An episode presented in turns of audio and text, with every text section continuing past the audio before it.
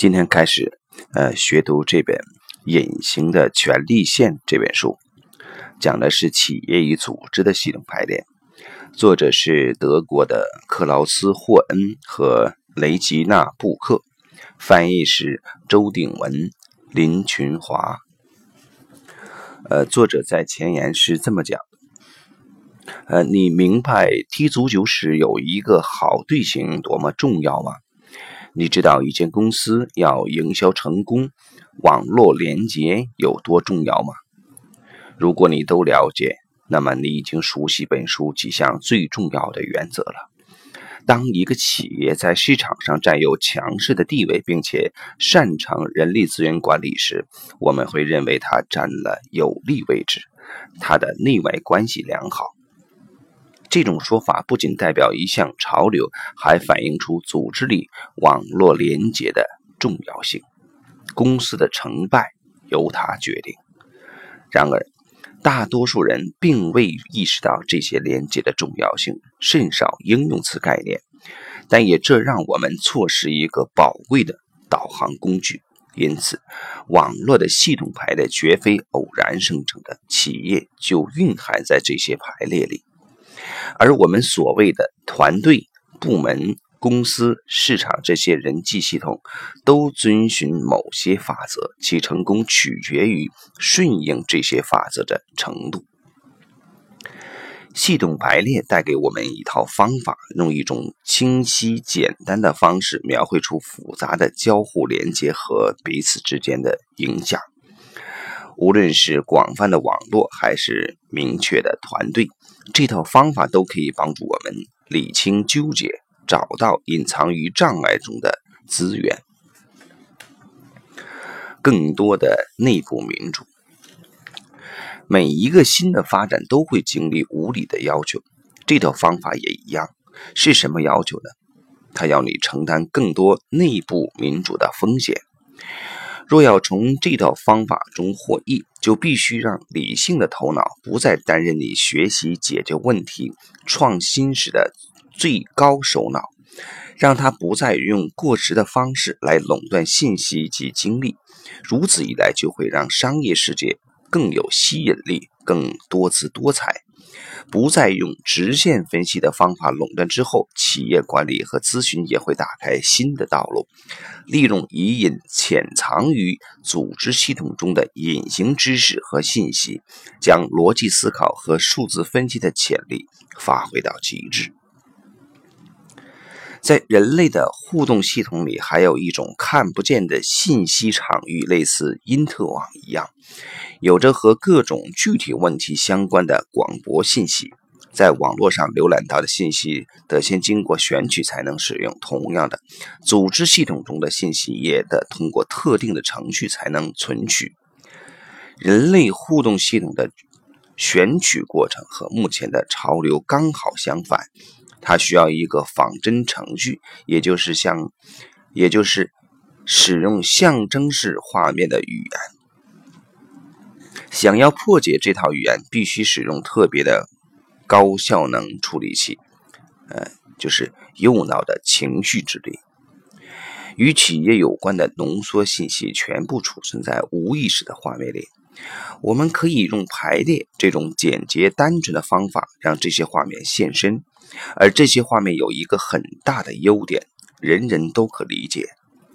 本来用逻辑和分析会十分棘手、旷日费时的复杂问题和情况，现在用按一下鼠标的速度，一切都清清楚楚了。组织文化、企业文化，组织文化既不能量化，也不会增加，啊，却是由它来决定企业能否成功，能否有能力适应未来。目前流行的术语常提到人力资本以及组织的文化。为什么组织的文化会变成一个核心的讨论主题呢？因为它是胶水，把整个复杂的架构联合在一起。成员对组织的归属感和忠诚是这个胶水的重要成分。遇到压力时，就能清楚看见这个胶水啊粘不粘得住。它所支撑的结构是否会坍塌？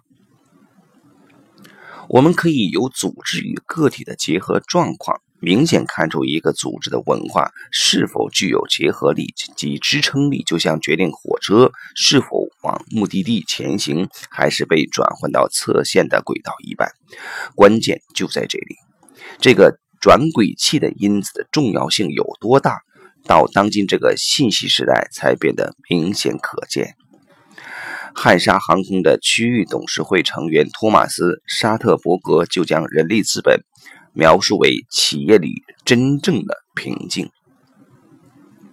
未来是属于网络的，包括全球性的和区域性的网络。一个企业能否成功？要看组织系统可以运作的多和谐，它在复杂的市场网络里找到什么样的位置，还要看经济企，还要看经营企业的人是否能够理解并尊重人类系统的法则。一间公司的人力资本不只是找到对的员工。也要有对的老板才行。有决策地位的人，如果想取得稳定的平衡，就必须亲身投入系统的平衡。小至家族企业是如此，大到跨国公司也是如此。系统排列和系统教练法是解决问题的新取向。由于通过此方式呈现出的过程，能让所有员工。接通公司网络中的信息，因此系统排列和系统教练法很有机会成为未来解决问题的第一把交椅。这个新取向源自德国，目前正于全球迅速流传。同时，已经有第一批科学研究证实这套方法在数个知名企业中成效卓著。虽然系统排列方法越来越吸引大众注目。但对想将之应用于企业上的人来说，材料却一直少之又少。是以我们希望通过本书向读者分享这个新方法应用于企业上的功效。本书的目的在于让读者能实际应用，无论是对企业的策略决定、团队发展，还是对个人目标有兴趣，都能从本书呈现的范例中有所收获。无论你在组织中是什么样的位置，应用系统的原则都能让你洞悉问题，协助你做出关键决定，为组织的发展开启新的面向。我担任培训师及顾问已二十余年，处理过客户的各种问题、难题、目标和展望。我们的客户包括个人以及不同规模和领域的企业。本书介绍的系统排列是一套创新的法门，并已成为我们运用的技巧中一项重要的工具。在这套方法的协助下，我们帮助许多客户找到解决复杂情况的办法，理清目标，并发展出新的观点。当传统的培训和顾问教练使不上力时，我们也常以系统排列找出解决之道。显而易见，这套方法成功的时代已经来临。不过，有时我们也必须搭配其他互补的方法，尤其是在日常生活中执行解决方案的时候。我们已经加入了一套从宏观系统进入微观系统的有效方法，这种转换对成功有着十分重要的影响。本书第一章，我们将探讨影响一个企业的隐形机制；第二章则详细说明系统排排列的方法的发展；第三章我们举出亲自帮客户做的排列范例，让读者得以实际操作有个了解。在我们的讲座和课程中，常有人对系统工作提出有意思的问题。既然读者也可能有这些问题，我们便选择其中一些问题，连同我们的回答一起放入第四章。